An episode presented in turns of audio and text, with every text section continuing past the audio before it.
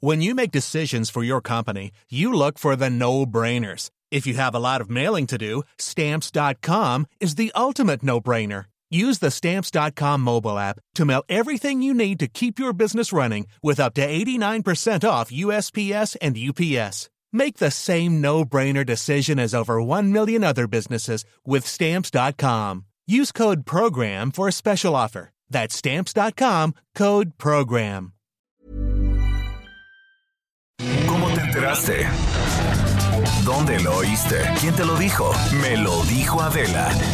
Regresamos en un momento con más de Me lo dijo Adela por Heraldo Radio. La misma Adela, pero con un nuevo formato. Y un estilo único, incluyente, irónico, irreverente y abrasivo. Aquí empieza Me lo dijo Adela con Adela Micha. Imagen del día.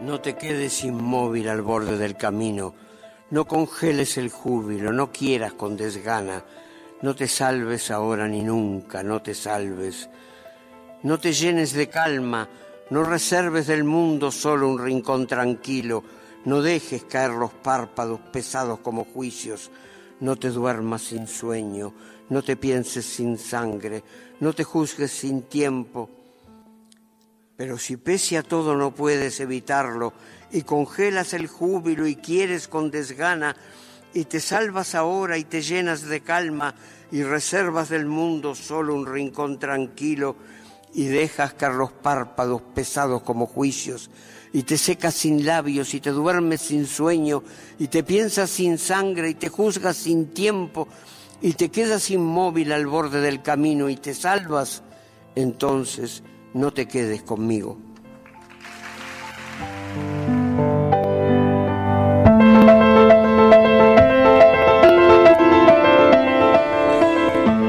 Y es que hoy en el mundo conmemoramos el centenario del nacimiento de uno de los escritores más luminosos, cuya obra abarcó la novela, el ensayo, los cuentos, el periodismo y por supuesto la poesía. Mario Benedetti, el poeta del amor, del exilio y la nostalgia. Sus poemas se volvieron canción y bandera en América Latina y los seguimos recitando, incluso los siguen recitando hasta los más jóvenes. Su obra ha sido traducida a más de 30 idiomas. Sigue vigente, viva y muy bien representada con un recital poético que encabeza hoy Joan Manuel Serrat en el Instituto Cervantes de España y en México con la cantante Tania Libertad, el músico Fernando Rivera Calderón y el escritor Benito Taibo. En su natal Uruguay, el centenario de uno de sus hijos más ilustres se va a celebrar durante todo un mes, por todo lo alto, con una serie de actividades bajo el auspicio de su fundación, creada para preservar la obra del escritor, para apoyar la literatura y para fomentar los derechos humanos. La Fundación Benedetti alberga 10.000 volúmenes de la biblioteca del escritor y miles de cartas inéditas. Mario Orlando Hamlet Hardy Breno Benedetti Farrugia nació el 14 de septiembre de 1920 en Paso de los Toros, Uruguay, hijo de inmigrantes italianos. Y desde adolescente conoció la pobreza y para apoyar a su familia trabajó como vendedor, como cajero, como taquígrafo y contador. Desde niño también había desarrollado un gusto muy especial por las letras. Aprendió alemán y tradujo por primera obra, por primera vez la obra de Kafka al español. Su primer acercamiento a la escritura fue en el semanario Marcha, un medio de gran popularidad por el que pasaron los intelectuales de su época, la llamada generación del 45, como Eduardo Galeano, Emir Rodríguez Monegal y Daniel Biglietti. Su vida literaria comenzó a construirse cuando fue director de la sección literaria de esa revista, y es entonces cuando publica su primer libro de poemas, La Víspera Indeleble. De cara a los cambios políticos que entonces vivía el Uruguay, a las crisis económicas, a las revoluciones sociales, a la dictadura, la obra de Benedetti, que desde montevideanos había adquirido un carácter crítico, se vuelca hacia los temores sociales de urgencia de la rebelión y de la unión del pueblo. Siempre fue una voz muy cercana, un escritor de a pie, que nunca ocultó su compromiso político. Dirigió el movimiento 26 de marzo, que fundó junto con el Movimiento de Liberación Nacional Tupamaros del expresidente José Mujica, y también fue representante en la mesa ejecutiva de la coalición de izquierda Frente Amplio. En 1971 escribió en verso una novela sobre la vida de un hombre que a lo largo de un día se convertía en guerrillero, el cumpleaños de Juan Ángel. Sus personajes, casi todos montevideanos, burócratas, pueden ser cualquier otro ser humano de cualquier lugar del mundo. Su posición política ante la dictadura uruguaya lo llevó a una vida de exilio entre 1973 y 1985 por Argentina, Perú, Cuba y España. Regresó a Uruguay con la restauración democrática y desde entonces alternó su residencia entre Madrid y Montevideo hasta la muerte de su esposa, Luz López Alegre, con quien se casó en 1946. Y la verdad es que nos dejó y nos regaló obras entrañables como poemas de oficina, Gracias por el fuego, La tregua, una de sus más conocidas, eh, más, quizá más emblemáticas gran aficionado del fútbol, deporte al cual también le dedicó un poema. Hoy es su tiempo, inspirado en el gran Diego Armando Maradona. La verdad es que pensándolo, pensándolo mucho, pues llegamos a la conclusión que es muy difícil elegir un poema de Benedetti, pero uno que sí resulta imprescindible para que juntos lo recordemos hoy es Te quiero somos mucho más que dos, somos mucho más que dos. Tus manos son mi caricia, mis acordes cotidianos. Te quiero porque tus manos trabajan por la justicia es porque sos mi amor, mi cómplice y todo. Y en la calle codo a codo somos mucho más que dos. Resumen.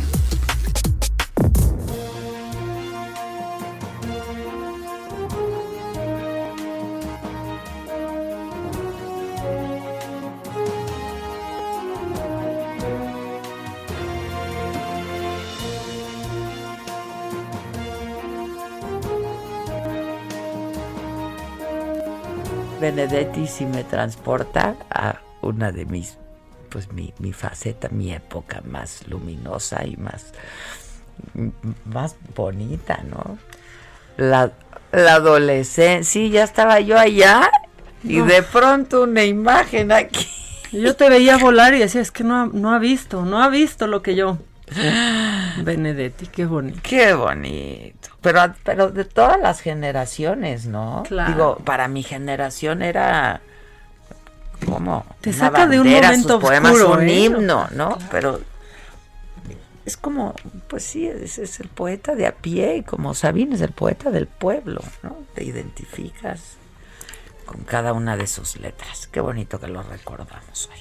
Sí, hay que leerlo más. Jóvenes, jóvenes millennials, jóvenes, ¿cómo se llaman los de la otra generación? Centennials. Centennials, los, los de la Léanlo, generación Z. conózcanlo. es- Sí, sí.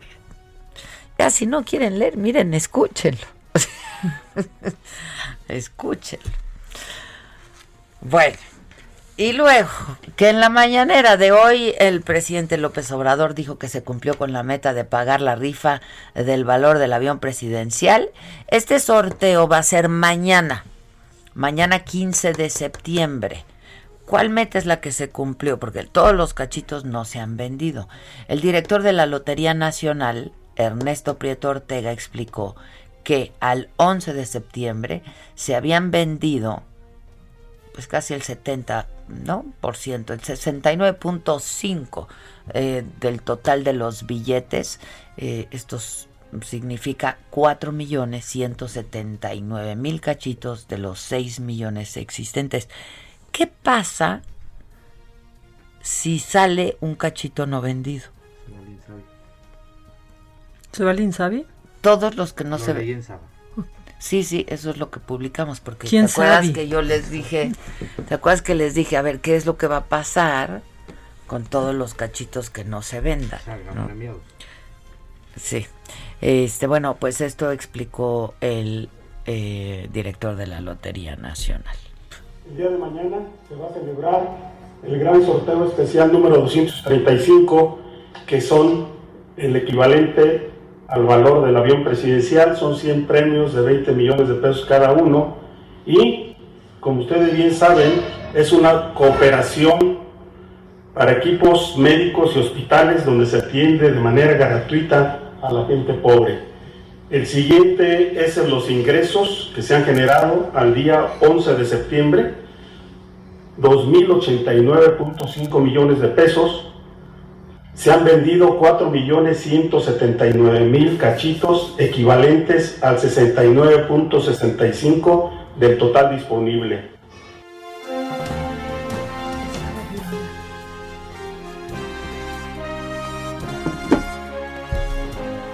Bueno, y dijo el presidente que Tomás Herón de Lucio, bueno, no sé, ¿van a comprar cachito? No, absolutamente no. también no. Que se vaya Absolutamente Insabi, no.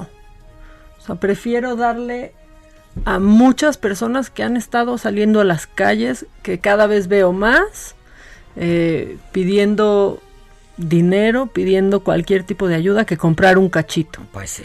Y finalmente, si el que no se venda se va a ir al Insabi, se lo va a ganar el Insabi, pues que se queden ahí los que no se vendan, ¿no? Aparte, el presidente dice que es mejor ayudar directo, no por mediadores.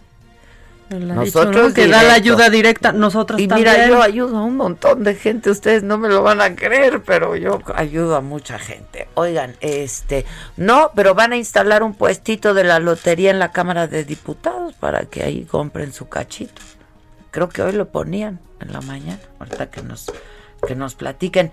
Este, dijo el presidente que Tomás Herón de Lucio, exdirector de la Agencia de Investigación Criminal vinculado a la desaparición de los 43 normalistas de Ayotzinapa, está en Israel eh, y pidió al gobierno de ese país que no le den protección ni lo consideren perseguido político, porque, dijo el presidente, hay elementos para comprobar que actuó de manera arbitraria. Aviso al gobierno de Israel de que eh, se tiene orden de aprehensión mm, ya girada eh, en contra de este señor y que no debe considerarse como un perseguido político porque eh, participó en hechos muy eh, lamentables. Eh, el gobierno de Israel no podría, eh, lo digo de manera respetuosa, eh, dar protección eh, a una persona con estas características. Bueno, también dijo el presidente que en caso de que no se lleguen a juntar las firmas para llevar a juicio a expresidentes, creo que les faltaba Morena como 40 mil firmas, dijo que él va a presentar mañana al Senado la solicitud de la consulta. Dijo que se está haciendo un gran esfuerzo desde hace días que comenzó este ejercicio y que sabe que hay alrededor de 800 mil firmas ya recabadas. Si no eh, se eh, llega al número de firmas, porque falta muy poco, eh, yo tengo ya eh, preparado un escrito. Bueno, el borrador de un escrito que hoy voy a, revisar eh, para solicitar la consulta. Tengo esa facultad que me da la ley y mañana tomo la decisión.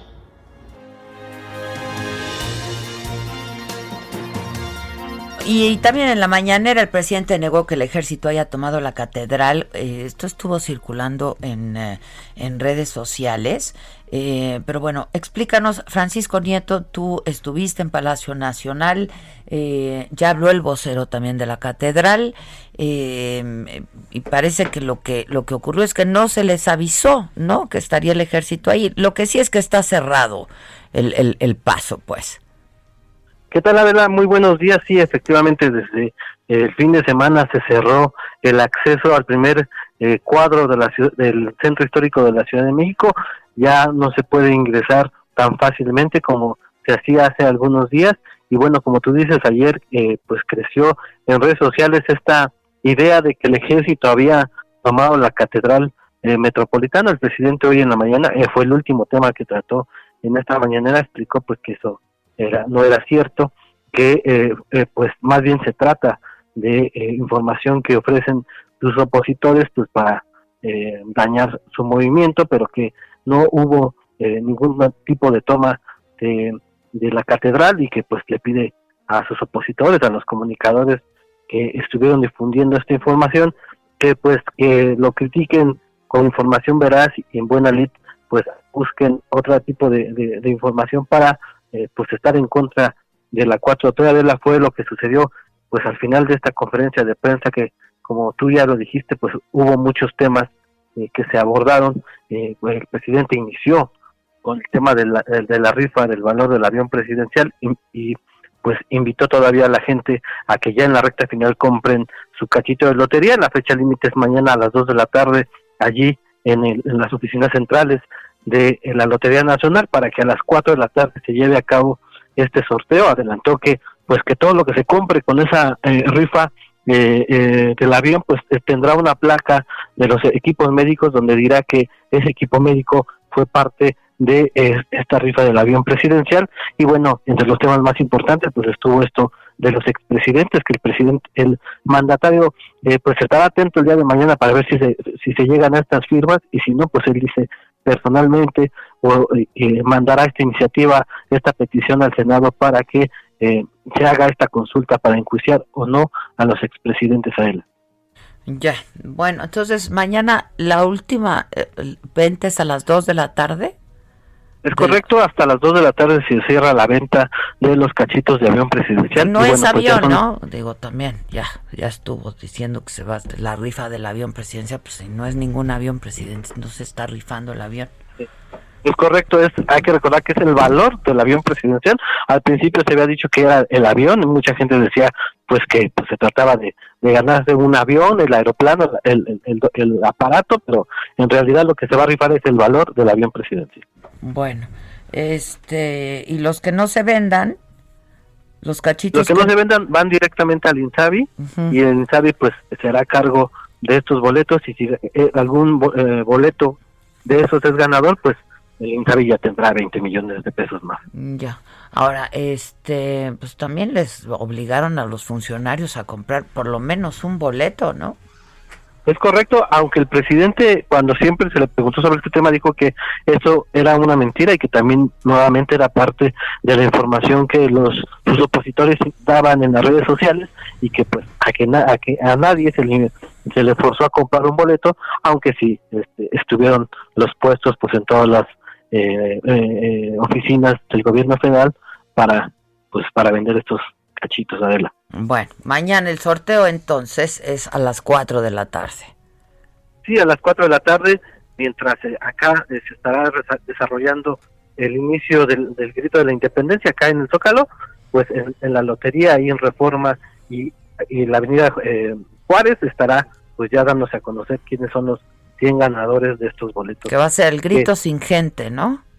Es correcto, se espera que el presidente salga entre las 10, 11 de la noche al balcón donde hará las arengas tradicionales, pero no habrá eh, ciudadanos, sino más bien habrá un espectáculo de luces y de eh, pues tipos antorchas que simularán a la gente y simularán, dice el presidente, desde la esperanza de México.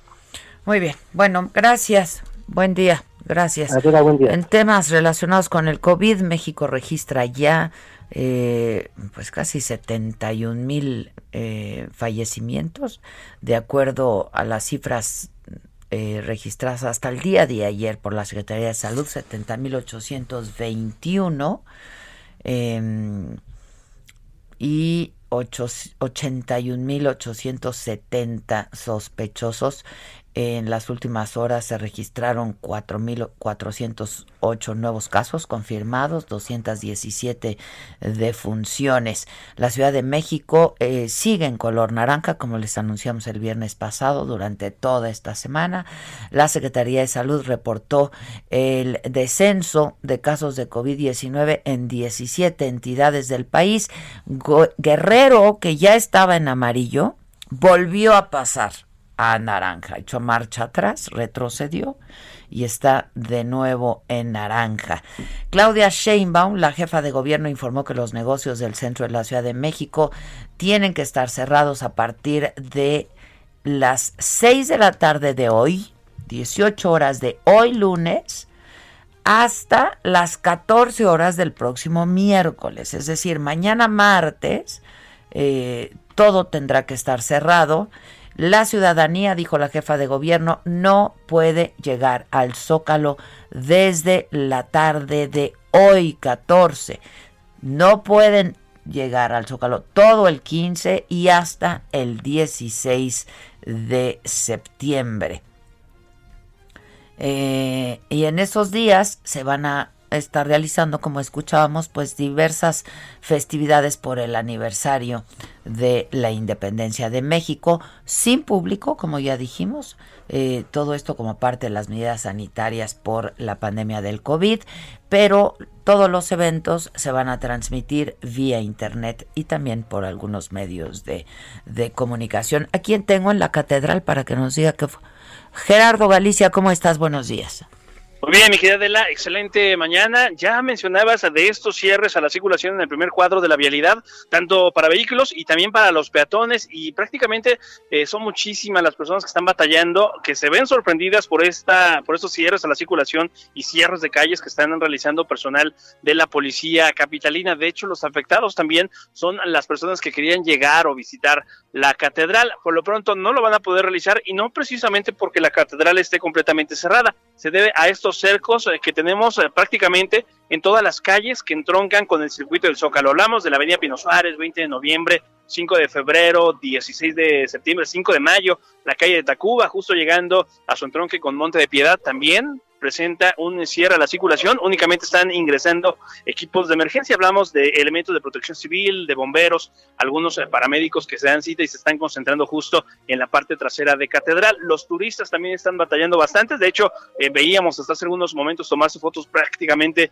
eh, desde las rejas hacia el Zócalo y llegar al circuito del Zócalo es prácticamente imposible. ¿Qué tan difícil es llegar? Incluso estaba batallando desde muy temprano el subsecretario del gobierno de la Ciudad de México, Arturo Medina llegó sobre la línea 20 de noviembre, después le explicaron que no podía ingresar por este punto, tuvo que buscar una de las aceras de esta importante arteria para poder llegar a las oficinas de gobierno de la capital. Y de hecho es de esta forma como se puede llegar al Zócalo siempre y cuando se trabaje en uno de los edificios cercanos a este punto, si se muestra la credencial a los elementos policíacos les otorgan el acceso únicamente por las aceras, de hecho ya llegar a la explanada es prácticamente imposible, pero solamente los trabajadores que se ubiquen cerca o en los alrededores de, los edificios del Zócalo son los únicos que pueden accesar. De hecho, el Zócalo y el primer cuadro de la capital queda completamente cerrado previo al grito de independencia. Y por lo pronto, el reporte. Ahora, no es que el ejército haya tomado la catedral. Parece que fue una falta de comunicación, ¿no? Sí, sí, parece que es una falta de comunicación. De hecho, la catedral, ningún otro edificio está tomado por el ejército mexicano. Lo que sí tenemos es vallas metálicas en todos los alrededores, por supuesto, personal eh, supervisando que nadie las brinque, que nadie las retire de este punto. Es lo que tenemos en el primer cuadro de la ciudad, pero una toma por parte del ejército, absolutamente nada de eso. Ya.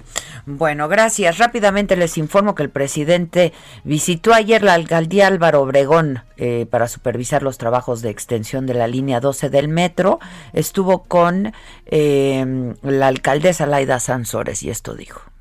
Porque decidiste combatir la corrupción desde sus entrañas, porque pusiste punto final a pensiones y mansiones de presidentes, porque dirigiste al sur tu mirada visionaria, por tu austeridad monástica, porque dejaste los pinos, porque nos conmueve la sencillez con que vives, porque nos mueve tu corazón guerrero que nunca deja de luchar, porque creaste escuela y dejas legado, porque dices que te atacan.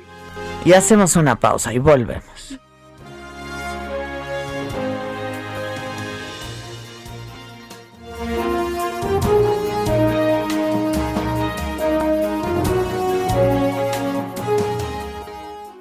¿Cómo te enteraste? ¿Dónde lo oíste? ¿Quién te lo dijo? Me lo dijo Adela. Regresamos en un momento con más de Me lo dijo Adela por Heraldo Radio. Heraldo Radio, la HCL se comparte, se ve y ahora también se escucha.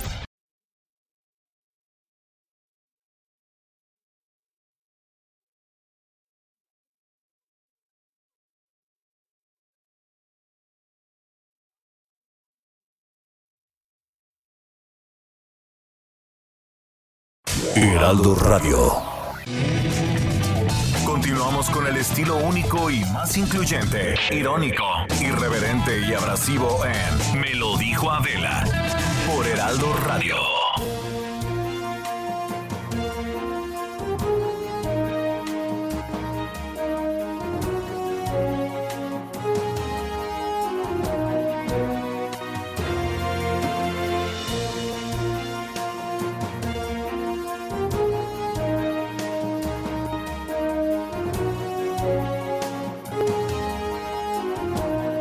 Ya estamos, ya estamos de regreso y les, eh, bueno, hacíamos de esta rifa de pues, este sorteo de la Lotería Nacional, porque del valor de lo- del avión, ¿no? Estimado. Este, pues les digo que los senadores de Morena tuvieron que, pues, apoquinar, ¿no? Como 3 millones 200 mil pesos para la rifa. Este, compraron 6.460 cachitos, 500 pesos al cachito, ¿no? Este, hubo, hubo legisladores que hasta le metieron 100 mil pesos este, para apoyar la rifa que organiza el gobierno. Misael, ¿cómo estás? Misael Zavala, ¿cómo estás?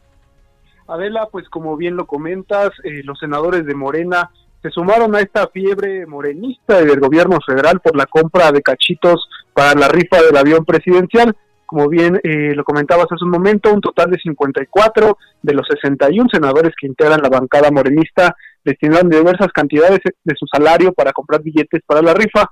En suma, reunieron 3 mil, 3 millones 200 mil pesos, lo que equi- equivale a 6 mil 460 cachitos, con un costo de 500 pesos cada uno.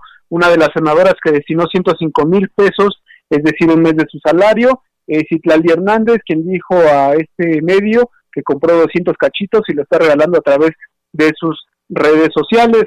Algunos senadores como Jesús eh, Jesús A. Rodríguez y Alejandro Armenta también eh, regalan los cachitos a través de sus diversas plataformas o a sus mismos trabajadores. De los senadores que hicieron la vaquita, 14 ofrecieron comprar 30 mil pesos cada uno en cachitos, lo cual corresponde a 420 mil pesos. El resto de los senadores compraron entre 20 y 10 mil pesos en boletos. Y bueno, Adela, tan solo 7 de los 61 senadores de esta bancada, pues no le cayeron eh, a esta rifa, según eh, una de las eh, una de- uno de los cortes que dio el coordinador de la bancada de Morena en el Senado, Ricardo Monreal Ávila. ¿Les Esta van a ir Adela. descontando o qué? Así es, les van a ir descontando. En dos meses eh, tendrán que pagar estos cachitos. eh, cada quincena les van a ir descontando lo correspondiente. Por ejemplo, el gran grueso de los senadores dio 100 mil pesos cada uno y se les van a ir descontando 25 mil pesos por quincena hasta reunir los... Por 100,000 Adela, ¿no? Así es. Mm, Bueno, pues así las cosas. Este, por ahí leíamos unos tweets que decían, pues voluntariamente a fuerza, ¿no? Prácticamente, Adela, sí, pues en una reunión privada sí les, les eh, el coordinador Ricardo Monreal les propuso esta situación y pues ni modo que dijeran que no, ¿verdad? Bueno, al menos siete dijeron que no. Pues sí. Bueno, órale, gracias, Misael. Buen día. Gracias, Adela, buen día.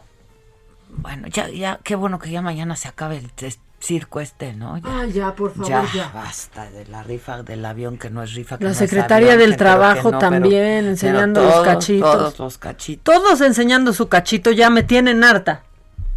Y pa' cachitos. Sí, o sea, y para ver esos cachitos, sinceramente. La verdad. O sea, hay de cachitos a cachitos. Con el cachito, ¿no? Bueno.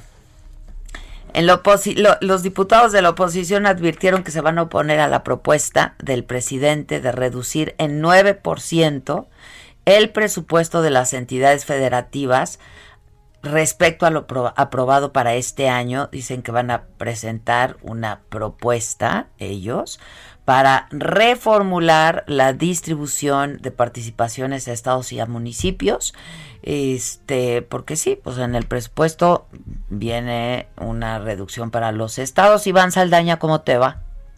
¿Qué tal, Adela? Amigos del auditorio, muy buenos días. Efectivamente, esto viene en el proyecto de egreso de la Federación 2021 que la semana pasada envió el Ejecutivo a la Cámara de Diputados, también al Senado de la República, pero como se trata de presupuesto, lo aprueba la Cámara de Diputados y es disminuir, eh, pues, mil, un mil ochocientos sesenta y siete millones trescientos treinta y ocho mil punto cuarenta mil pesos del gasto federalizado, es decir, Adela, los recursos que el gobierno federal transfiere a los estados y municipios por medio de participaciones, aportaciones federales y también subsidios y convenios. Y es que eh, en este, por ejemplo, en participaciones, Adela, eh, en total es un 9% en este espectro, ¿no? Pero en participaciones se propone reducir casi mil millones, que son eh, 921 mil 402 millones de pesos, que significan una reducción del,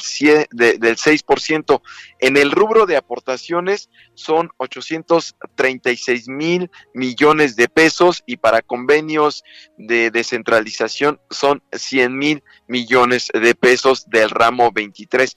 Las entidades, y nada más para que eh, dimensionar, las entidades más afectadas con la disminución de aportaciones son Nuevo León, con un menos un 4.1%, Baja California menos 5.4% y Tabasco con menos 8.3%. Para eh, en el caso de participaciones, pues las más van más afectadas van a ser Morelos, Sinaloa, Ciudad de México, Quintana Roo.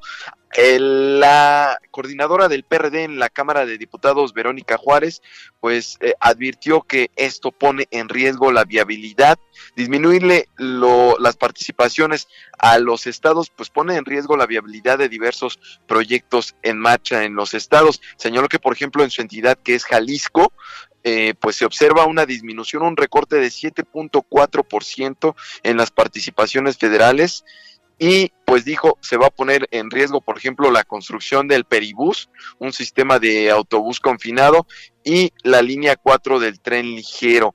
Pues adelantaron que su bancada, y ya lo han hecho en estos días otras bancadas, van a impulsar eh, pues eh, iniciativas y modificaciones a esta fórmula que se aplica para transferir recursos a los estados y municipios, Adela, auditorio. Bueno, pues a ver qué, en qué acaba esto, ¿no? Muchas gracias. Seguimos informando. Gracias, buen día, gracias. Oigan, esto también fue un escándalo el fin de semana. Resulta que en Baja California Sur eh, dieron a conocer la muerte de 150 lobos marinos que están catalogados como una especie sujeta a protección especial. Em, resulta que fueron los pescadores los que encontraron a los lobos marinos muertos. Germán Medrano, ¿cómo estás? Buen día. Hola, hola Adela, ¿qué tal? Muy buenos días. Efectivamente, eh, este hallazgo fue aproximadamente ahí del 4 de septiembre. Y sí, efectivamente, los pescadores de esta comunidad de Cabo San Lázaro encontraron a esta serie de especímenes ahí ya muertos sin vida sobre otros todavía también Adela agonizando. Ante esto, la Procuraduría Federal de Protección al Medio Ambiente pues acudió a la zona con personal de la Ciudad de México. Sin embargo, esta situación fue denunciada por parte del Centro para la Diversidad Biológica Capítulo México en relación a que la información y, esto, y estos hechos fueron ocultados por las autoridades ambientales, quien desde ese día eh, arribaron al Estado desde el 4 de septiembre para corroborar e investigar los hechos.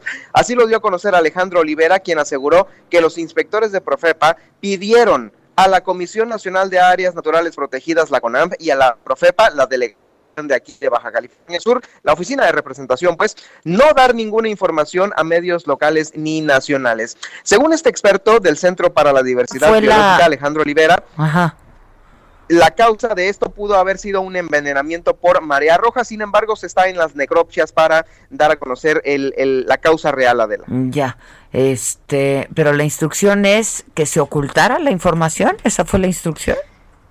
Esa al parecer fue la instrucción de las eh, personas que vinieron de la Ciudad de México, de los inspectores, y pues bueno, esto trascendió inclusive también a el ámbito de del municipio y de la propia delegación y de la CONAM. Bueno, pues justo, gracias, muchas gracias Germán. Yo tengo en la línea telefónica a este biólogo al que tú te, te referías, Alejandro Olivera, él es biólogo marino y es justamente el representante en México de este centro, es el Centro para la Diversidad Biológica.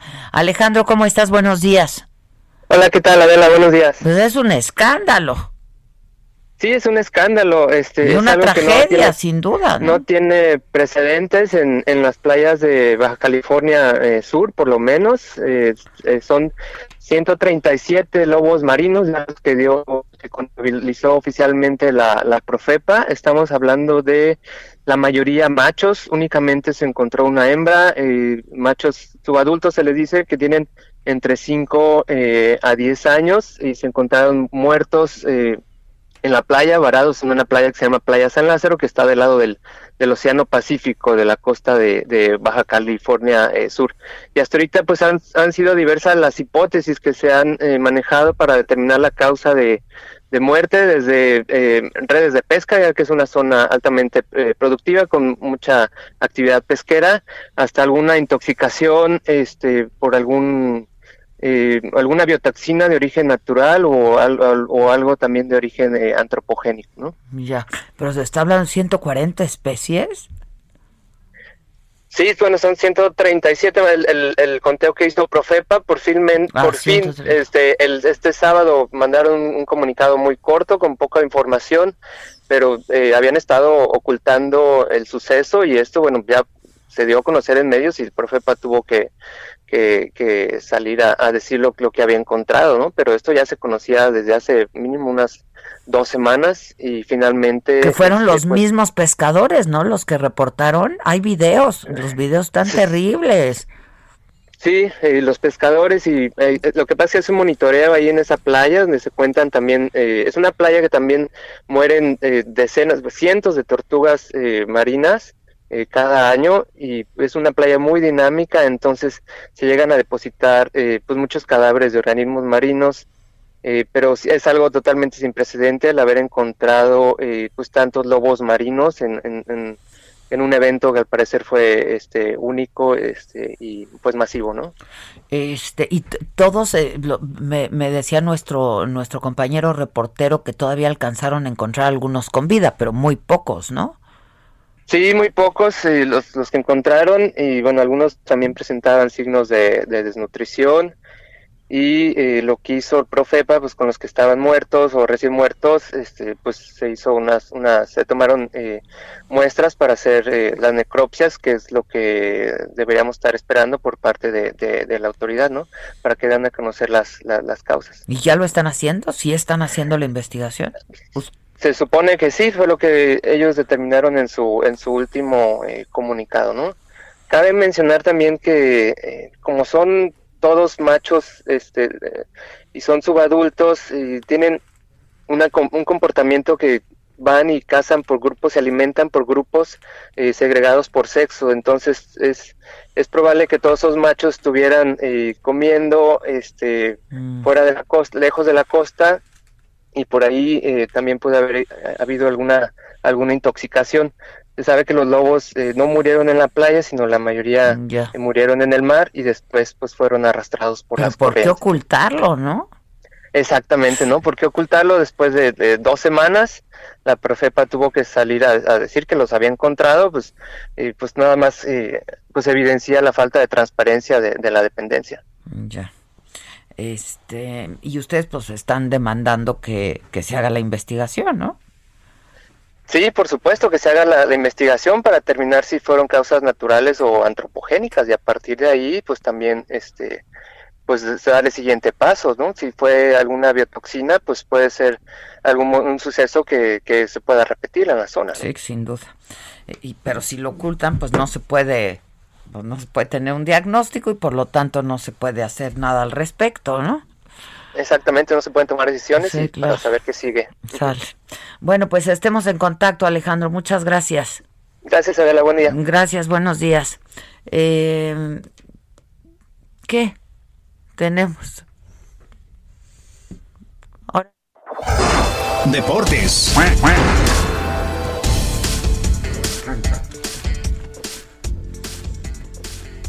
¿Qué onda, animalito? ¿Cómo están? Muy buenos días. Pues para ser lunes. Bien, ¿no? Arrancando como en tercera, pero bien. Pues mira, para muchos, para muchos es semana corta.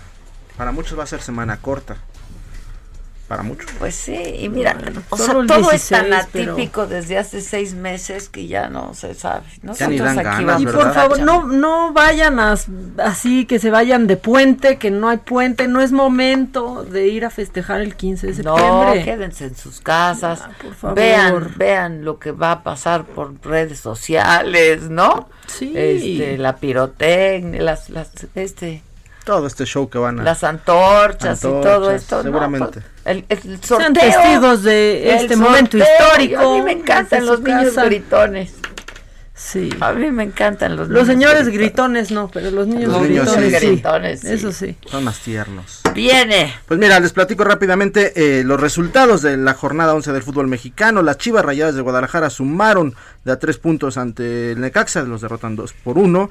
Juárez derrota al Puebla 1 por 0. Atlas contra Mazatlán 1 por 1.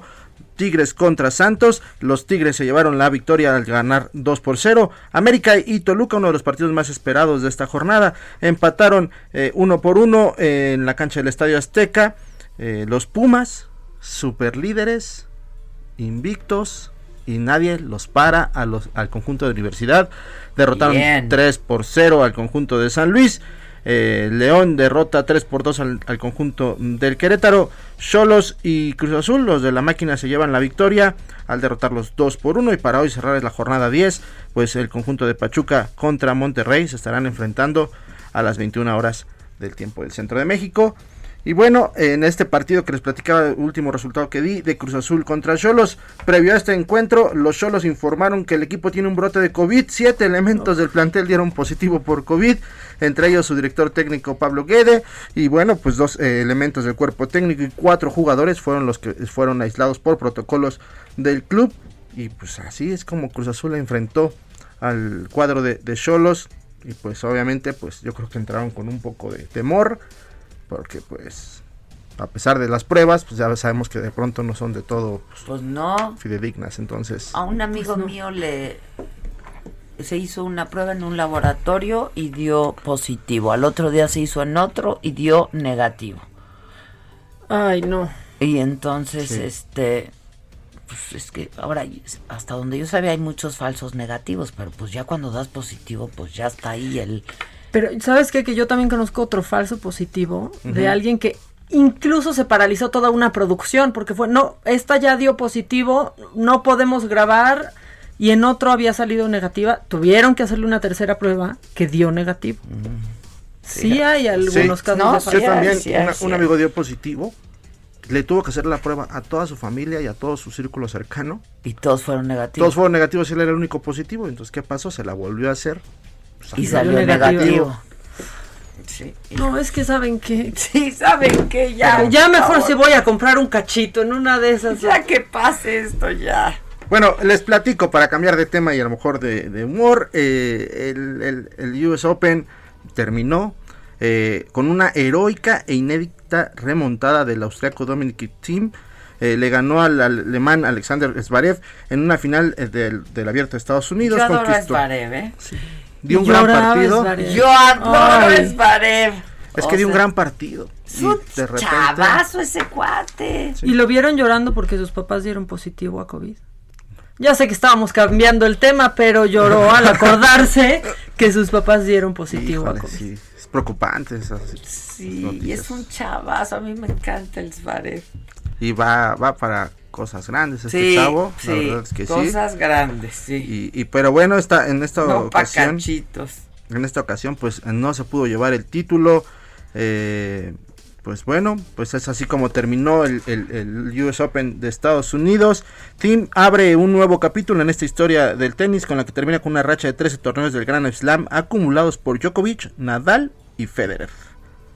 Entonces Mira. es como así se abre. Hay que recordar que Casi también, nada. Este, pues por ahí Djokovic pues no llegó a la final por una situación pues digamos ahí por reglamento eh, que pues, también fíjate que por reglamento ahorita el Paris Saint Germain no la trae derecha tuvo eh, el Olympique de Marsella eh, jugaron el, el clásico es un clásico muy duro en, en París y se armó la gresca, se armó la rebambaramba, dirían por ahí. Neymar le soltó un golpazo a, a- a un contrario, se armó ahí los golpes.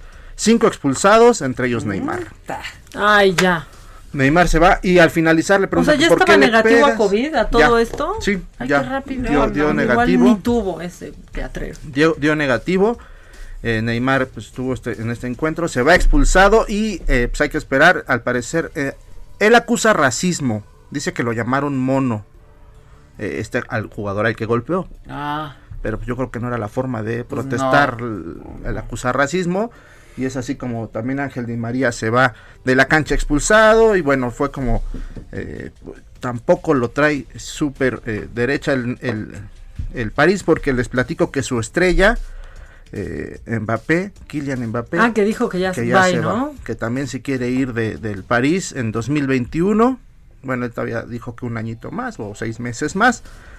Pues sin duda va a ser un bombazo en el fútbol internacional que Kylian Mbappé salga del París y por ahí apunta al Real Madrid, que pues es uno de los equipos a los que todos anhelan llegar algún día en su carrera futbolística. Por ahora, jefe, así está el mundo de los deportes y pues es todo por hoy. Oye, gracias, Sí, animalito. gracias. Buena noticia, la de Michel Franco, ¿viste? Sí, en Venecia. En Venecia, este, aparte estaba en todas las primeras planas. Se, se, mm, el, el, director de cine, Michel Franco, que es jovencito, bien, se llevó el León de Plata, Gran Premio del Jurado, por la película Nuevo Orden. Eh, ha sido considerada como una metáfora de México y el mundo moderno, azotado por las diferencias sociales, el racismo y las desigualdades. Y narra una insurrección que termina en un golpe militar violento y hay escenas, cuentan, muy impactantes de asaltos, violaciones, ejecuciones, torturas, chantajes, corrupción. Este dijo que pues él empezó esta cinta hace cinco años y que pues la verdad es que no tenía idea de lo cerca que estaba de la realidad, ¿no? Eh, con las manifestaciones en Chile, Colombia y Hong Kong. Pero le fue súper bien a Michel Franco. Ay, ya A vamos mí me do- dos al hilo en el sí. Festival de Venecia. A mí me dio que mucho le va bien gusto, a la verdad. Este es súper trabajador y muy apasionado de lo que hace, entonces me dio mucho gusto. Y 41 años tiene Michelle Sí, Franco. sí. se ve más chavo, ¿eh? Sí. Sí, claro, ha ido a la saga, sí, es buen cuate. Este, pero se ve más chavo. Se ve Sí, más se ve más chavito, se ve más chavito.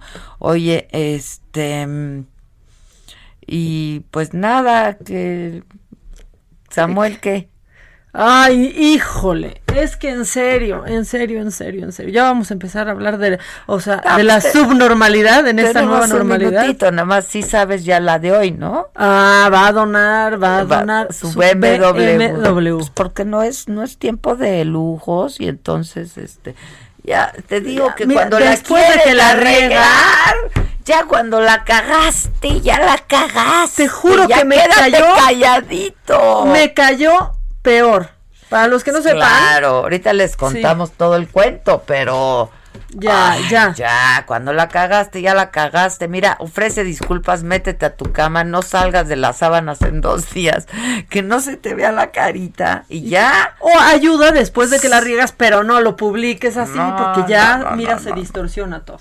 ¿Cuál ayuda? Bueno, luego de una pausa vamos con eso que es parte de lo macabrón. Nos referimos a Samuel García, el Sí. que quiere ser gobernador de Nuevo León. Y cada vez está más lejos con suerte. con el, por el movimiento ciudadano. Volvemos. Que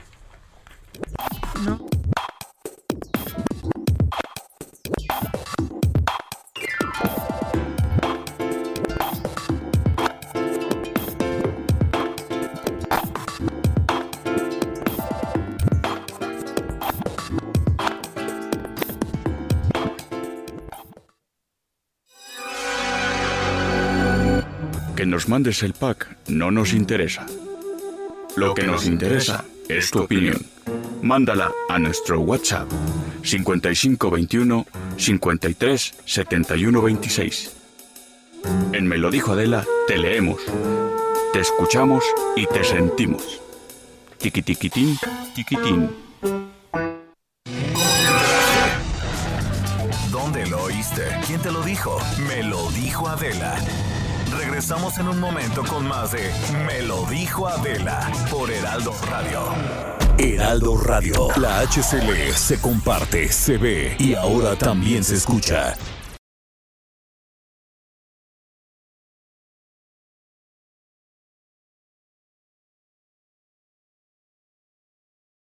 Escucha la H. Heraldo Radio. Continuamos con el estilo único y más incluyente, irónico, irreverente y abrasivo en Me lo dijo Adela por Heraldo Radio. Lo macabrón.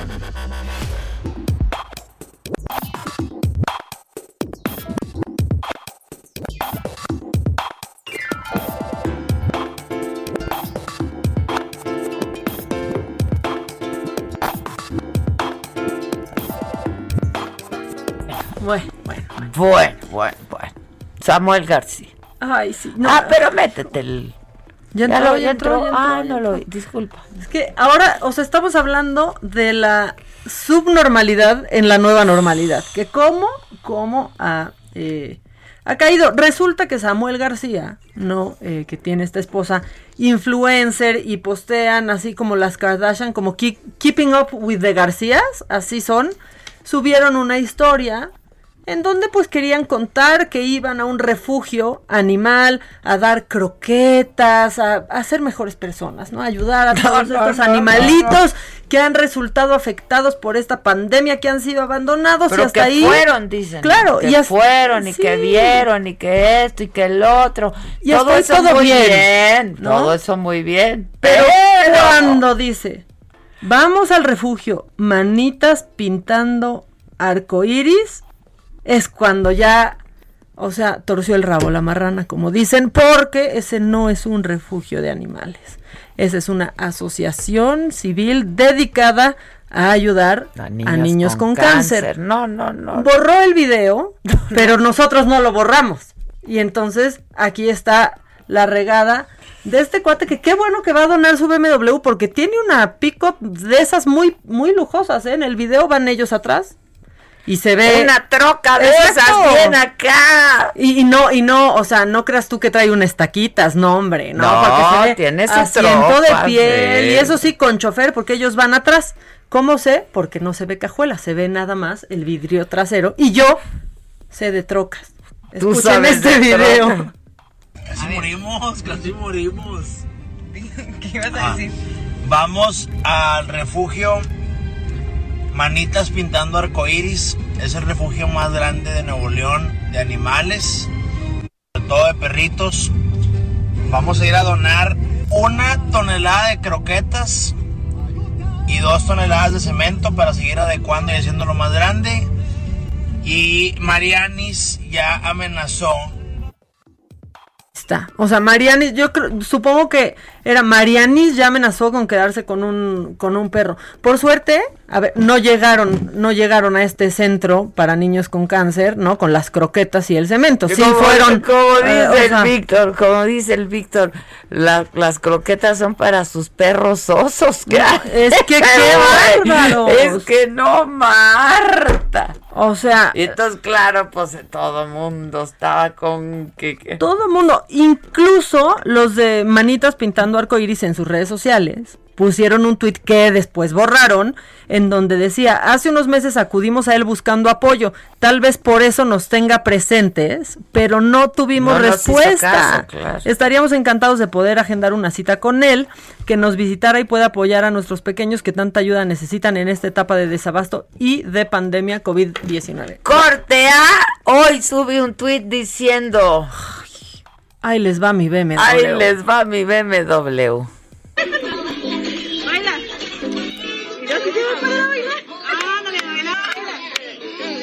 Niños está el coche. Porque el- y entonces puso en el tweet que no era momento de darse estos lujos, entonces pues que después de haber estado con los niños, pues él le cayó el 20, ¿no? Digo palabras más, palabras menos, que yo creo que yo lo estoy diciendo mejor que él.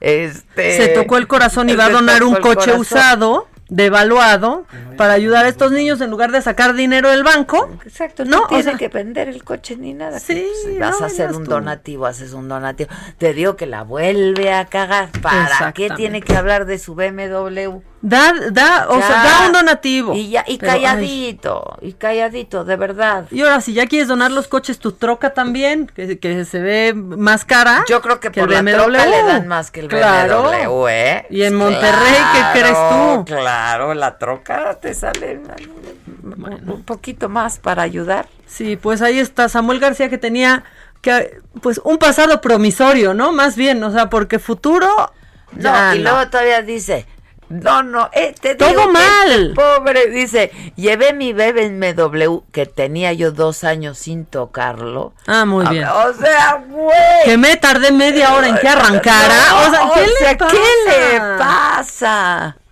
Ya, es que en serio todo mal. En serio, todo mal. Está como la rifa del avión. Sí, exacto. ¿no? Ay, todo no, mal. ya, Era ya, una esperanza ya. En Nuevo León para Movimiento Ciudadano. No. O sea, como que decían, oye, Yo este es lo que ahí te, va. te decía en el corte, o sea, la verdad qué manera de cagarla, porque la estaban apoyando.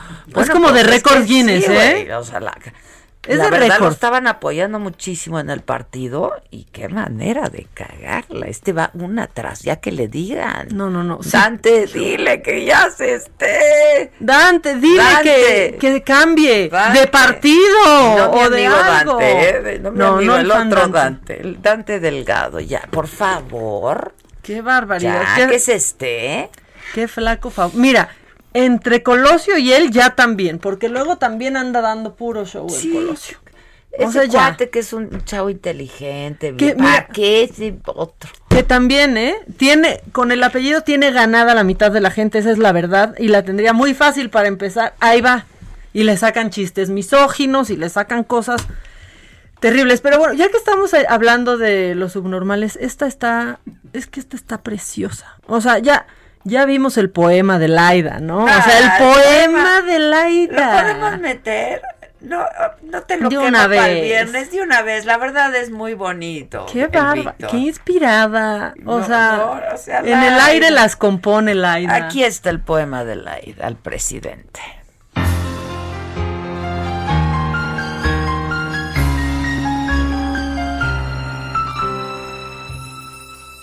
Porque decidiste combatir la corrupción desde sus entrañas, porque pusiste punto final a pensiones y mansiones de presidentes, porque dirigiste al sur tu mirada visionaria, por tu austeridad monástica, porque dejaste los pinos, porque nos conmueve la sencillez con que vives, porque nos mueve tu corazón guerrero que nunca deja de luchar, porque creaste escuela y dejas legado, porque dices que te atacan, pero en 200 años de historia política nadie había tenido el aval de tanto pueblo, porque solo cada 100 años nace un líder como tú, Andrés Manuel. Es ya. O sea, casi como el cometa Halley. O sea, cada 100 años.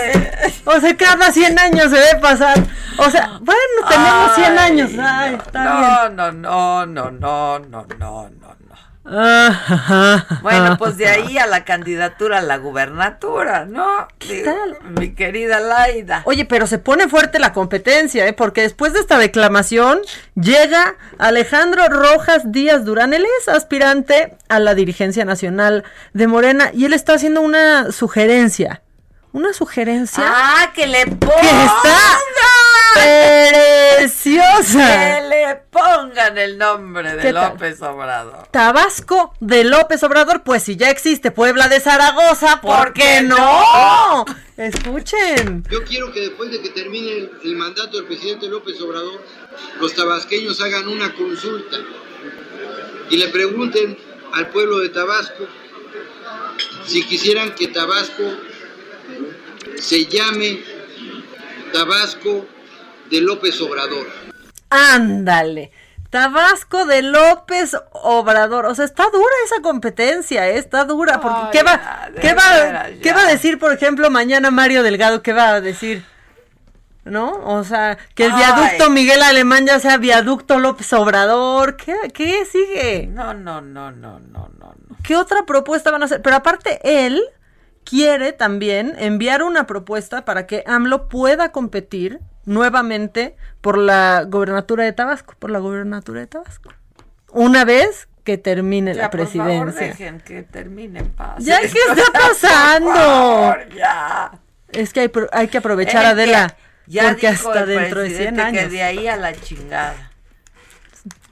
¿Quién es? ¿Aclaro quién es? Él.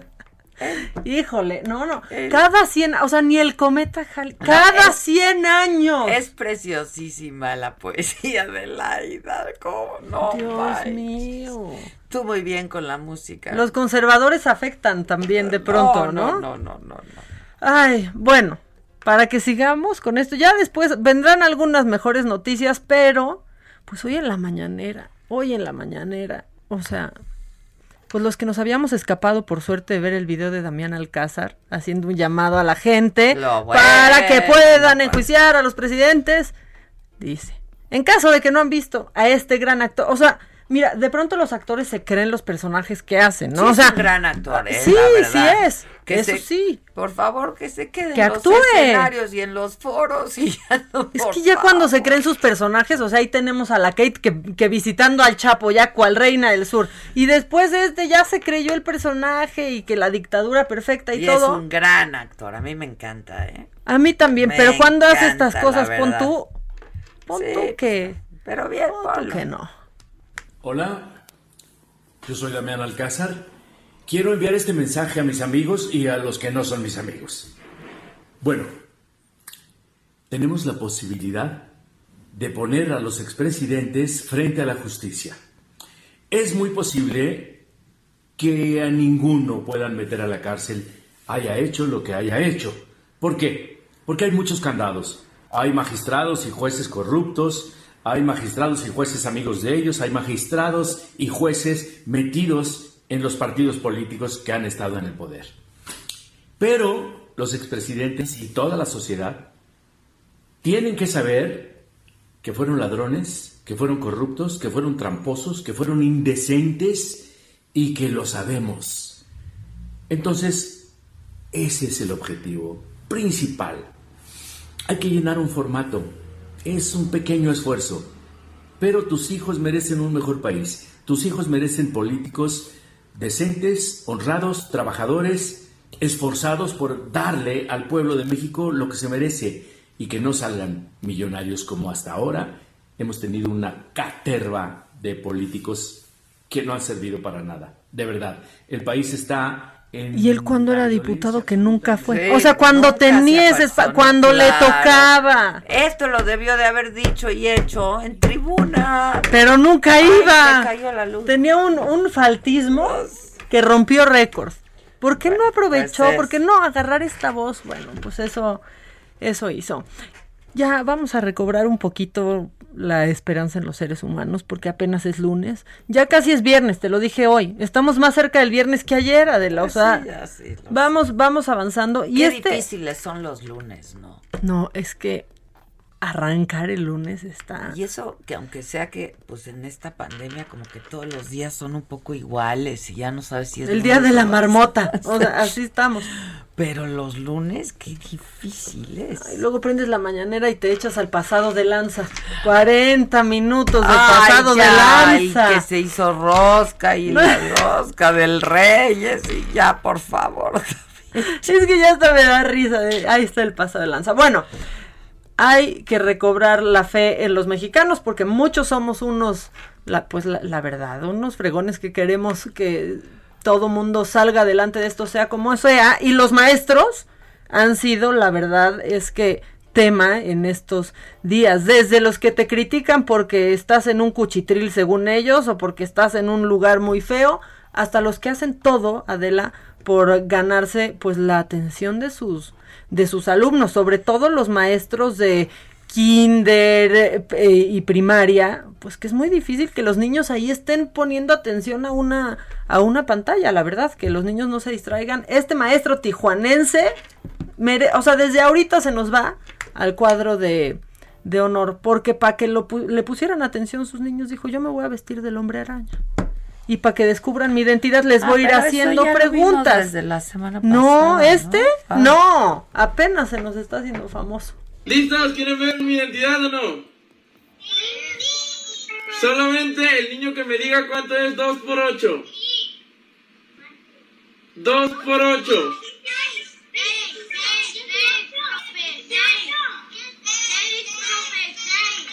Cuauhtémoc diciendo, ¿no? Cinco, cinco. 2 por 8, ¿cuánto es? Ahí está. La niña Victoria Ojeda dijo 16. Llevamos un punto. Segunda, segunda pregunta.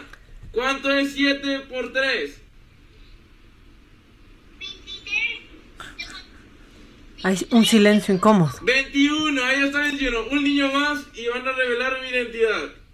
El niño que me diga cuál es un sustantivo común y un sustantivo propio.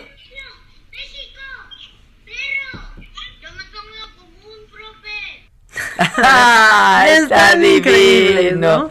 Estamos con su acento bien cachanilla y así, pues está, se nos está haciendo muy famoso el maestro Yair y está padrísimo. La verdad es que lo que él dice es que ninguna pandemia va a arruinar su amor por la docencia eh, y tampoco va a arruinar la infancia de sus alumnos y que está intentando pues hacerlo lo mejor posible.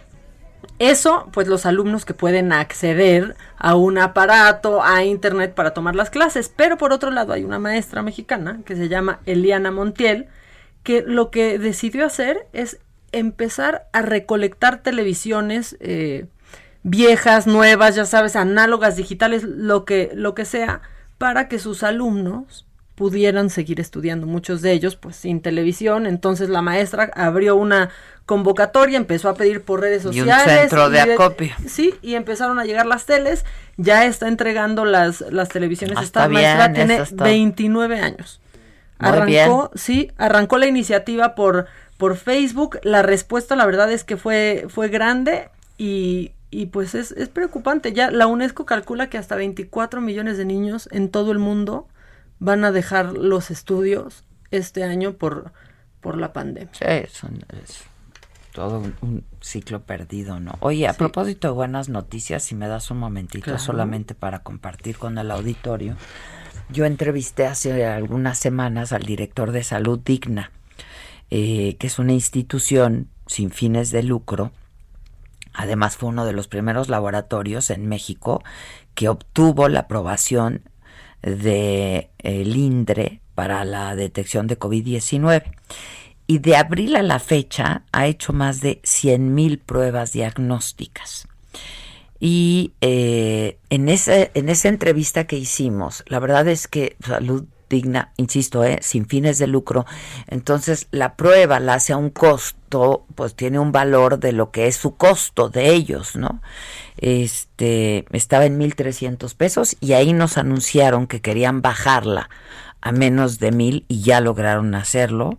Está 950 pesos, la más barata que hay en el mercado. 950 pesos la prueba de COVID. Este, pero la buena noticia hoy, que es para todos ustedes, es que se comprometieron conmigo a regalar eh, 20 cortesías dobles para la detección, para la prueba de detección de COVID-19 y también 20 dobles para la prueba inmunológica de detección de anticuerpos para saber si te dio, fuiste asintomático, pero ya tienes el anticuerpo. Entonces, pues en realidad son 40 este, pruebas, 20 para la detección de COVID y 20 para la detección del anticuerpo. Entonces, pues si les parece bien, les, les damos nuestro número telefónico hay que dejárselo a quien de verdad lo necesite, ¿no? Yo les pido que nos llamen y sin, quienes de veras lo necesiten, quienes no tengan necesidad, pues no lo ocupen. Eh, no hay muchas pruebas y este entonces a quienes no puedan pagarlas vamos a dejárselo a quien no puedan pagarlas y a quienes estén pasando por un mal momento y necesiten realizarse la prueba. Este, si nos mandan, les vamos a poner nuestro número telefónico, nos mandan eh, por WhatsApp su nombre completo y ya nos comunicamos inmediatamente. Nosotros les vamos a pasar una lista a Salud Digna y ya pueden hablar ustedes y hacer su su cita o, que les digan cuál cuál de todos estos centros no este les eh, les queda mejor porque tienen tienen muchos, ¿eh? son este son 100 clínicas en toda la República. 100 clínicas en toda la República. Entonces, para ver este cuál les queda les queda mejor. Les ponemos nuestro teléfono y ya pueden empezar a ponerse en contacto con nosotros. Solamente si les pido que de verdad les den la oportunidad y se las dejen a quien mm, de veras lo necesita. ¿no? 5521 53 71 26. En Me lo dijo Adela, te leemos, te escuchamos y te sentimos. Tiquitiquitín, tiquitín. Bueno, y a partir de este momento entonces los empezamos a, a recibir y a leer, ¿no? Este, tengo unos minutos antes de corte. Mamáquita, ¿tienes más macabrón? Ay, claro, siempre hay más, mucho más macabrón. Y es que imagínate que eres una alcaldesa del municipio de Ocoyoacac y pues están manifestando todas las personas que votaron por ti, por la inseguridad, por los feminicidios, pero tú te fuiste al manicure en horario de trabajo y entonces están en tu oficina todos y tú a una cuadra y que la gente te descubre y te va a apañar te va a apañar a donde te estás poniendo el gelish. ¿Alcanzamos a poner el, el audio de cuando la cachan? Es que organiza tu gente. Por eso, por eso, por eso. Vas a hablar con ella. Organízate. Organízate. Erika, Erika, organízate. también. Se lo dije ella. Y está, llegaron, llegaron, la tuvieron que, que pues escoltar, ¿no? Para que pudiera llegar este a su a su oficina y ya después de 30 minutos, ya que se le había secado el manicure, atendió a la, a la gente que se estaba manifestando y pues al final se acabó lavando las manos porque dijo que esos delitos pues son federales y es a, la federación a quien tienen que reclamarle algo que ella no puede hacer nada. Pues hubiera dicho lo mismo cuando estaba en campaña, ¿no? Pero eso sí, Jellish, patrio. Seguro se fue a poner la banderita. Sí, seguro, seguro. y luego se ponen brillantitas claro, y cositas. Bisutería en las uñas. Anayeli Olivares, hazlo saliendo de la oficina. Si te queda cerquita, hazlo saliendo. sí. Oye, no. sé por qué me están mandando Elena Neria eh, un mensaje a mi celular. No sé por qué tenga mi celular. Pero a donde estamos recibiendo las solicitudes para esta prueba gratuita es en el teléfono, en el WhatsApp de El Heraldo, de Me lo dijo Adela, ¿no? Este, te lo volvemos a poner. Eh, este, sí, efectivamente lo anuncié, lo, anuncié en mi programa. Elena, no sé por qué tengas mi teléfono, este, mi teléfono celular, pero pues donde te tienes que comunicar es ahorita antes de corte lo volvemos a poner al teléfono de Me lo dijo Adela, por favor.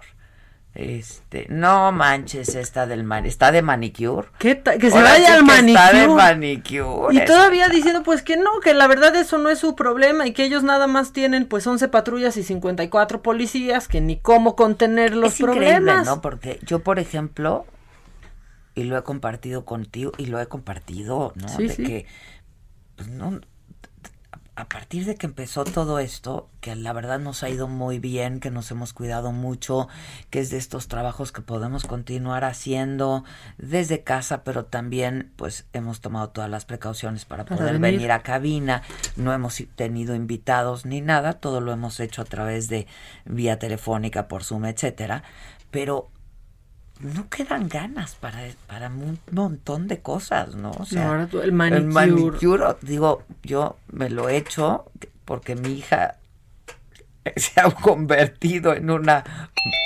gran Vamos a hacer ejercicio, te voy a arreglar las, uñas. ¿no? Sí, te ha dado Es- mantenimiento me ha necesario, dado el Teresa. mantenimiento, pero no dan ganas, ¿no? O sea, neta, y yo con la gente de la que me rodeo, eso me dice, es que me tengo que ir a cortar el pelo, pero híjoles, o sea, pero ya porque de veras ya lo traigo, ya no aguanto, este. Sí, claro. No, hay, hay muchas cosas de las que, y esta chava, que tendría, esta alcaldesa que tendría que estar chambeando, pues sí está de manicure. Al neta, ¿no? es que Sí viene está- el 15 de septiembre, ponme banderitas. Ahorita atiendo a los Sí, manifestantes. Bueno, vamos a hacer una pausa, les ponemos el teléfono.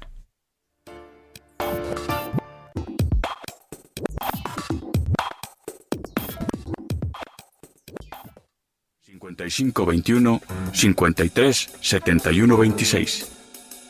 En Me lo dijo Adela, te leemos, te escuchamos y te sentimos. Tiquitiquitín, tiquitín. ¿Cómo te enteraste? ¿Dónde lo oíste? ¿Quién te lo dijo? Me lo dijo Adela. Regresamos en un momento con más de Me lo dijo Adela por Heraldo Radio. Heraldo Radio.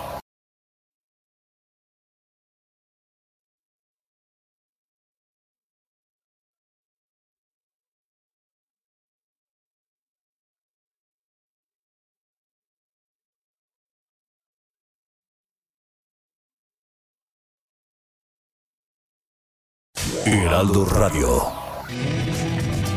Continuamos con el estilo único y más incluyente, irónico, irreverente y abrasivo en Me lo dijo Adela por Heraldo Radio. La entrevista.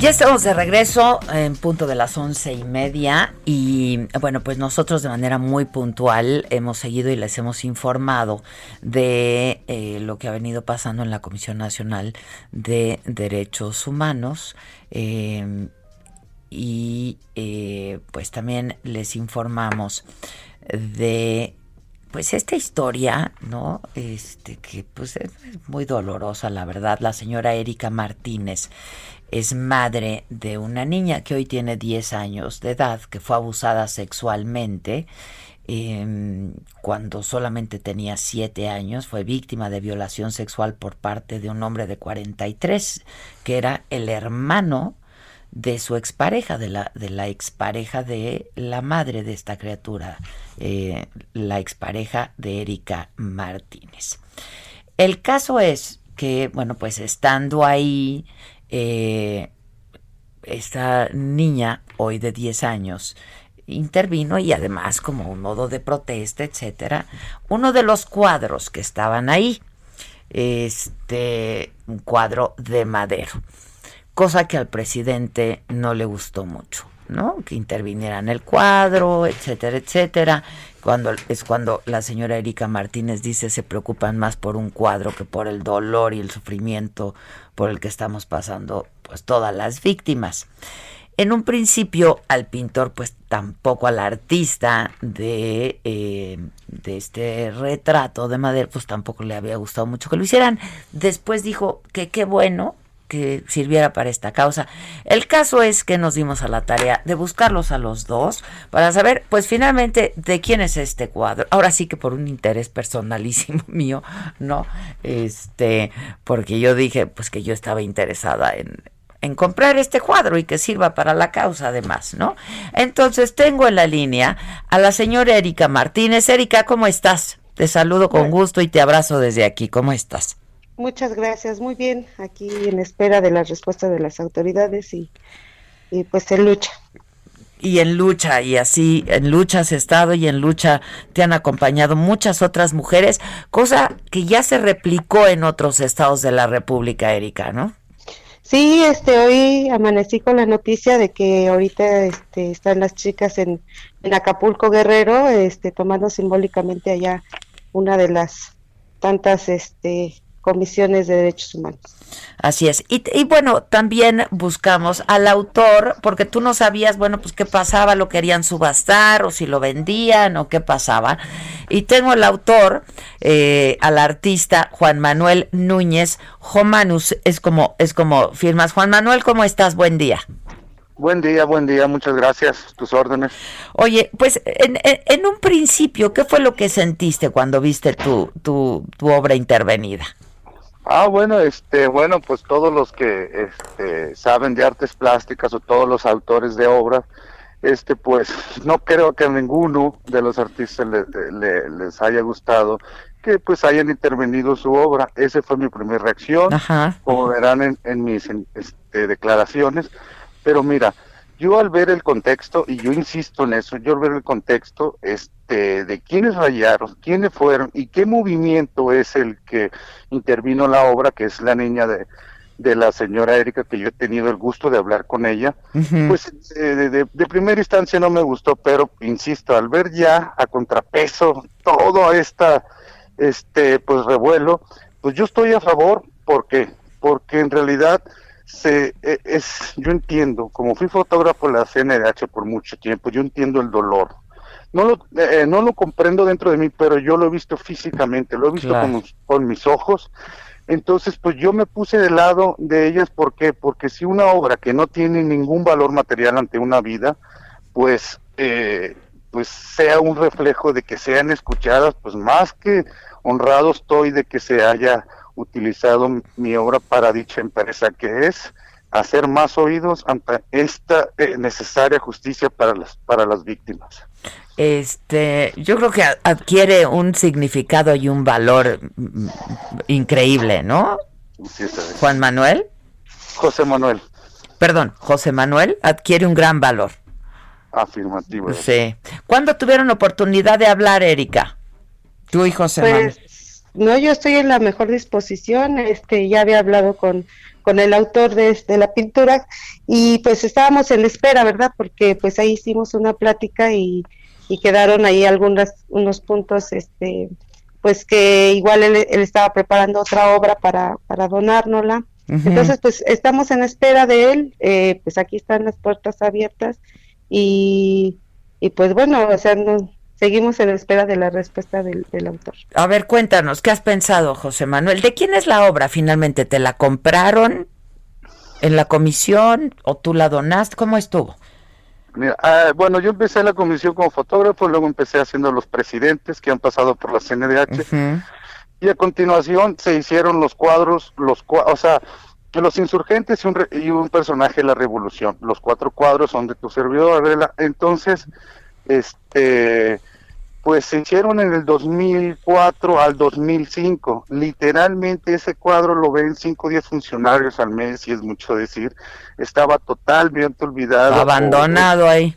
Abandonado, porque realmente es la sala de juntas principal ahí de la de la províctima que es en la CNDH de, de, de República de Cuba. Entonces, este, eh, pues qué te digo de la, realmente me hicieron un favor en el sentido de, de ver quién es el autor y todo eso. Sí. Pero como buen, como un hombre agradecido, si me hicieron el favor en la cuestión ser sincero, publicidad de, de mi parte, pues ahora yo les digo a la señora Erika y al grupo que ahora que va de mi parte de aquí para allá, como le comenté, los cuadros de la de la CNDH de República de Cuba, pues en realidad son propiedad de la CNDH. Son de la de, nación. son. ujú. Pero, pero si eh, yo al hablar con la señora Erika me dijo, pero si ya el movimiento se apropió de ellos o es de ellos, no sé cómo está la cuestión legal, yo, eh, si ya son de ellos, yo se los yo se los dono, se los doy de muchísimo, con, con todo mi corazón. Lo que no sé es que cómo proceden esas cosas. Y al no entender eso, dije, pues sabes qué? que esto, que lo otro, pues yo te hago un cuadro nuevo de mí para ustedes. Entre que sí que no, tú vas a hacer otro para que lo Ah, para que lo intervenga otra vez la hija de Erika, ¿no? Eh, este, brincos diera, porque realmente ese es el movimiento. Si eso eh, amplía los oídos a toda la República para hacer empatía ante este problema, pues, ¿qué más se puede pedir a él? La verdad que sí. Este, yo creo que sí de entrada dijiste, bueno, pues es que este eh, maltrataron la hora, pero pe- pe- yo creo que adquiere dentro del contexto adquiere un valor enorme, ¿no? No solamente simbólico, adquiere mucho valor en todos sentidos. Así es. Este, ahora, eh, Erika, eh, ¿a ustedes les han pedido los cuadros o algo? Sí, están este, pues bien pedidos, eh, más el de Madero, ¿verdad? Eh, habíamos este intentado hacer una puja, pero pues no se llegó a un final, no, no hemos este de- decidido por Voy mano, ¿eh? Voy mano. No, pero me refiero, ¿la comisión se los ha pedido de regreso? No, no, nadie ha, no, nadie ha pedido nada. Este, nos habían pedido los expedientes, ya se entregaron, nos pidieron el inmovila- inmobiliario, que estamos en espera que vengan por ellos, pero en cuestión de los cuadros nadie ha dicho nada. O sea, es, la verdad es que la señora Piedra habla mucho de que de que ella está a favor de nosotras, pero pues en verdad acá estamos como en el abandono, no sabemos este si sacar su inmobiliario, si no sacarlo. ¿Qué ha pasado? cuadros ¿Qué ha pasado? Porque corren el riesgo de que las pueda demandar, de que pueda demandarla, ¿no? Pues sí, este, ya lo incluso ya lo dijo públicamente que iba a proceder legalmente. Pues Ujú. espero que lo haga, sí, que lo haga y, y en el, y en ese momento que ya lo haga, este, también pedirle que me explique el por qué, ¿no? Y, y yo explicarle el por qué y, y como les he dicho a mucha gente que me dicen que están en desacuerdo de las formas, ¿no?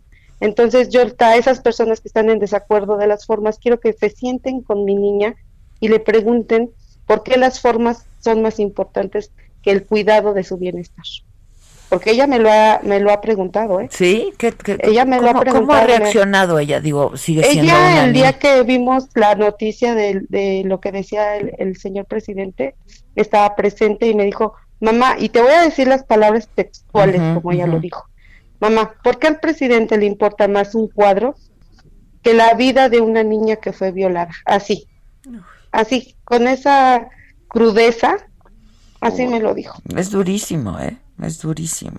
Sí, es muy duro para mí, porque no sé cómo- no sé qué decirle, no sé cómo cómo explicarle que este gobierno, que las instituciones, eh, para ellos somos ajenas. Ahora ya no no existimos, no no existe nuestro sufrimiento, no existe el que seamos apoyadas por por estas autoridades. Ya para para las autoridades ya no existimos y día a día en las mañaneras con el señor presidente que nos niega, que dice que aquí en este país no existe la violencia hacia la mujer, que de a partir de que él entra al poder, las mujeres han sido más cuidadas que en otros en otros este sexenios. Y la verdad es que no sé si es porque me haya tocado estar en su sexenio y que hayamos vivido esto en estos momentos, pero gracias a su austeridad este pues la verdad estamos sufriendo más, ya nos ha quitado muchos recursos a las víctimas y nos está dejando en el total desamparo. José Manuel, esto que tú decías, yo no lo he vivido en carne propia, pero lo veía, bueno, siendo fotógrafo de, de la comisión, escuchabas muchas de estas historias. Mm, no, no, no, ¿qué te podría decir? De hecho, al momento de ver el cuadro y ya ver todo el contrapeso, a ver, me recordé a mis inicios como fotógrafo, pues como verás, nadie inicia como artista en una dependencia de gobierno. Entonces yo era cubrir los eventos, las manifestaciones, pero más que nada las las mujeres, las mujeres que venían, pues ya sabes, eh, la alimentación, las calles, toda su lucha, todo ese dolor eh, para pedir una queja a la comisión, que en aquellos tiempos creo que había más este organización sobre estos aspectos, y había más este más finales felices y ahora pues veo que es menos, pero no, es, es indescriptible. Y ahorita que estoy haciendo la obra para el movimiento, para la señora Erika, pues es como un actor, te tienes que meter en el personaje del dolor, de, del, del, niño ultrajado, de la niña, de, del feminicidio, es algo realmente muy difícil de, de, entender. Ahora ya te imaginarás dentro de la señora Erika, o sea, es algo que yo hago de mi parte, pero el dolor realmente es incalculable mentalmente describirlo. Y es una de tantas historias, Erika, y por eso, bueno, pues insisto, es algo que se está replicando en varios estados, en varias ciudades de estados de la República, de la República Mexicana. Erika, ustedes, eh, ¿qué les han dicho? Yo, nosotros buscamos ahora a la comisionada, a Rosario Piedra, nos dijeron que no podía atender la llamada porque estaba en reunión porque pues hubiera sido fantástico que pudiéramos tener a los tres, ¿no? Y, pues que saliera algo positivo de todo esto, como ya salió ahora lo, lo del cuadro, este, porque también, Erika, necesitan dinero, ¿no? están viviendo ahí, muchas no tienen dónde irse, este, y, y pues, nomás no hay respuesta, ¿no? Exactamente. Este, esto, pues como ustedes saben, yo a partir de mi denuncia perdí mi hogar y como yo, hay muchísima gente, ya todas las, que, las personas que tenemos aquí viviendo. Entonces, pues la verdad, el gobierno nos tiene que garantizar un hogar, un hogar seguro y libre de violencia. Este, no pedimos que nos lo regalen, lo vamos a ir pagando poco a poco, pero pues la verdad la señora no nos ha dado respuesta de nada igual y por eso no te quiso tomar la llamada porque pues ella en sí no ha dado ninguna respuesta hacia nosotros.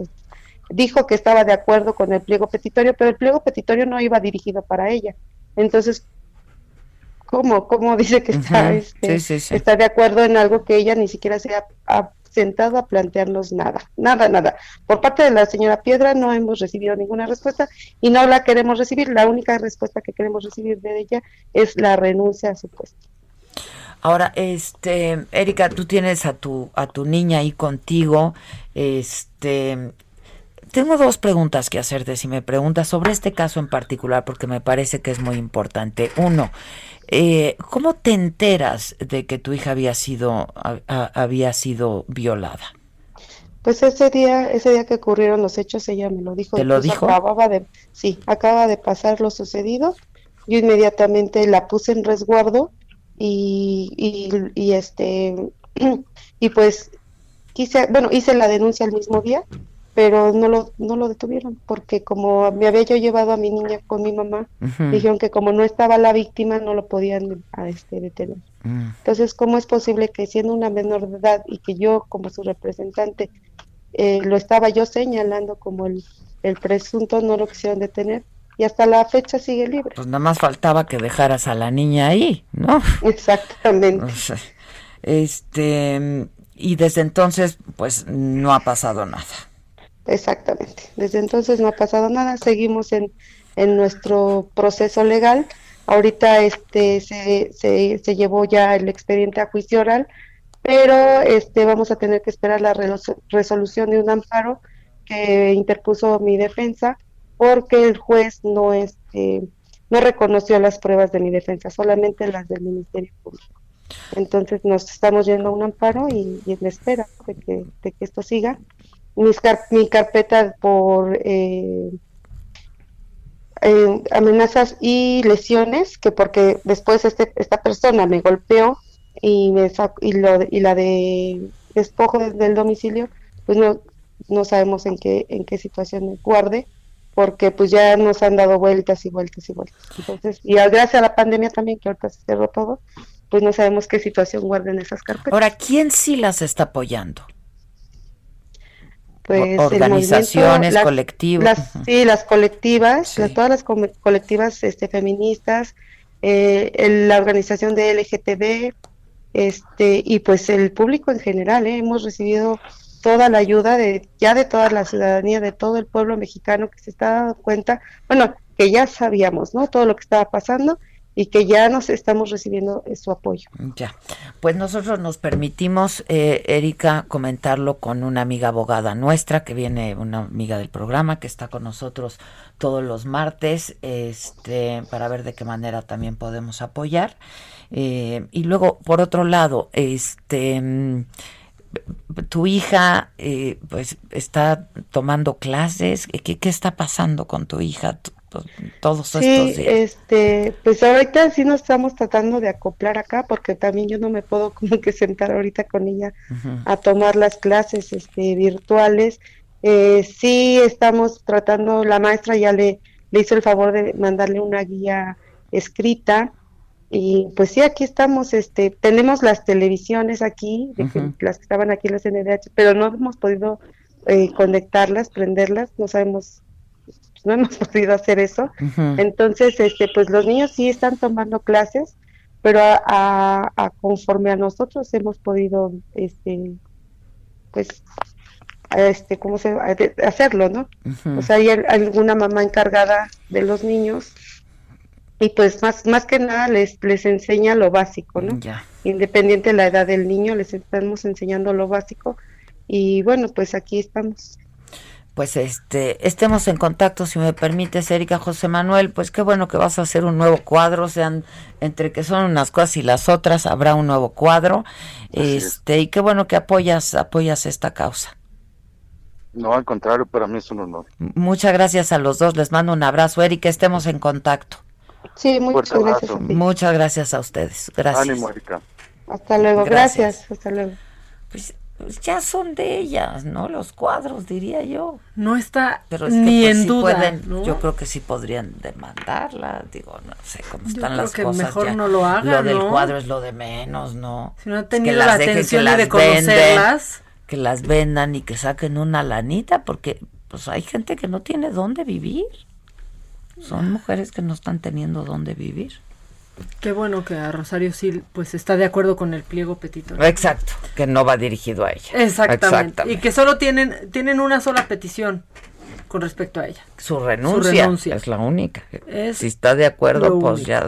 Esa, exactamente. Y a nosotros, pues no nos ha querido tomar la llamada, la verdad. Viene. Ay, que no eran cortes, eran visteces. Dicen aquí, qué poética la señora Sansores. No, es que de veras. Híjole, ¿no? Nos saluda Alfredo, Alfredo Ávila. Muchos nos están escribiendo. Importante decirles que acabando el programa se pondrán en contacto con, con todas las personas que han escrito. Vamos a hacer una lista, sí. Exactamente. Para que vean que. Y se las vamos a pasar a Salud Digna y los vamos a poner en contacto, pues. Exacto. ¿No? Escuchándolas en Monterrey, que si hay salud, salud digna en, Sí, en Monterrey. sí, sí, sí. hay.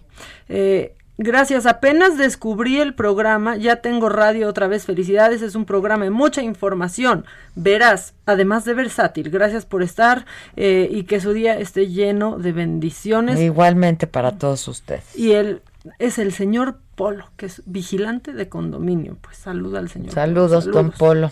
Eh, mucha gente escribiéndonos ya, eh, pues que es conductor de Uber, este radio escucha, que, ne- que sospecha que es asintomático.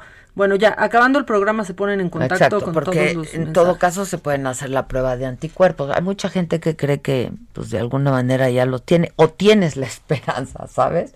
De Sí. haberlo tenido.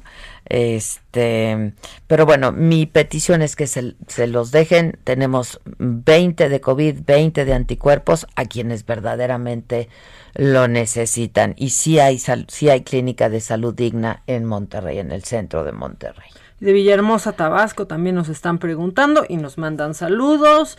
Eh, también eh, soy Alfonso Patiño de Monterrey, también que es chofer y que se quiere hacer las pruebas. Mucha gente nos escribe que, se- que es taxista, que trabaja en Ubers y que obviamente están en contacto Con gente. Con muchas claro, personas, pues con ¿no? gente. Con suben y bajan, suben sí. y bajan. Sí, claro, claro. Eh, y luego nos y dice- muchos contagios, también hay que tener mucho cuidado en eso.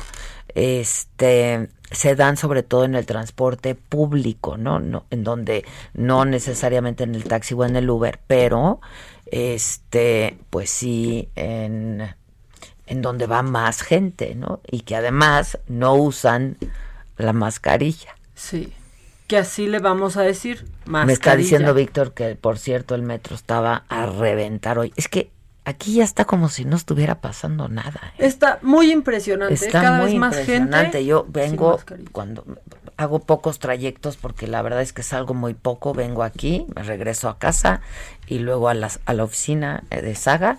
Este, pocos trayectos, pero sí se ve una gran diferencia. Sí, o sea, ahorita ya es como si nada está pasando. Sí, porque ya como yo nada más les tarde. Sí, les recuerdo que seguimos en semáforo naranja. ¿eh? Sí. Oye, como ayer me escribe una chava en Instagram de qué poca, maldita vieja, bajaste a mi hermano del elevador. Sigan las reglas, aparte no lo bajé, me bajé yo, sigan las reglas en sus oficinas, en sus centros de trabajo. Si son tres personas por elevador, ¿Cómo que vayan poca? Al tres. contrario, gracias por bajarte o gracias por no permitirle la entrada a alguien más. La gente no está entendiendo este, pues que este es un asunto serio, un elevador, un espacio tan cerrado, entra tanta gente.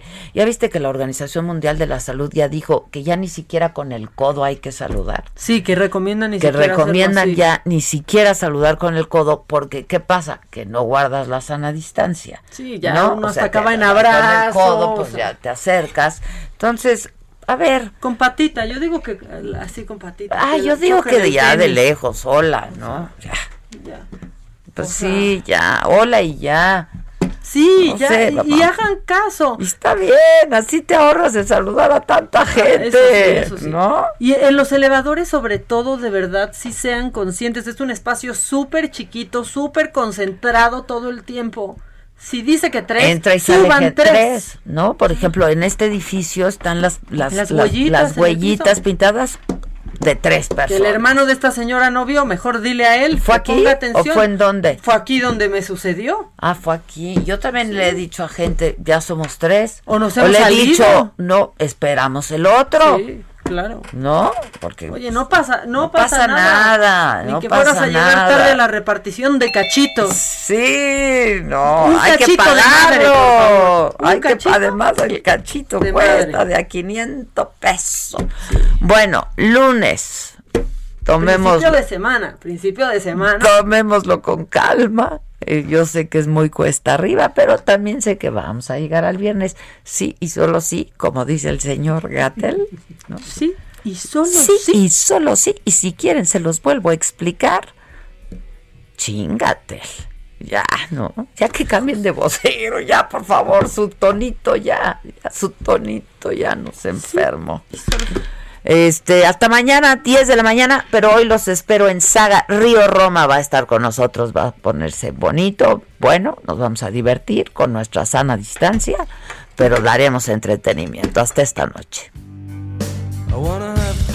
Esto fue Me lo dijo Adela. Con Adela Micha. ¿Cómo te enteraste? ¿Dónde la oíste? ¿Quién te lo dijo?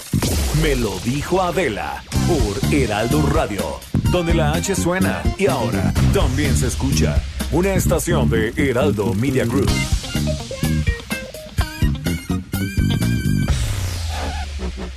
Escucha la H. Heraldo Radio.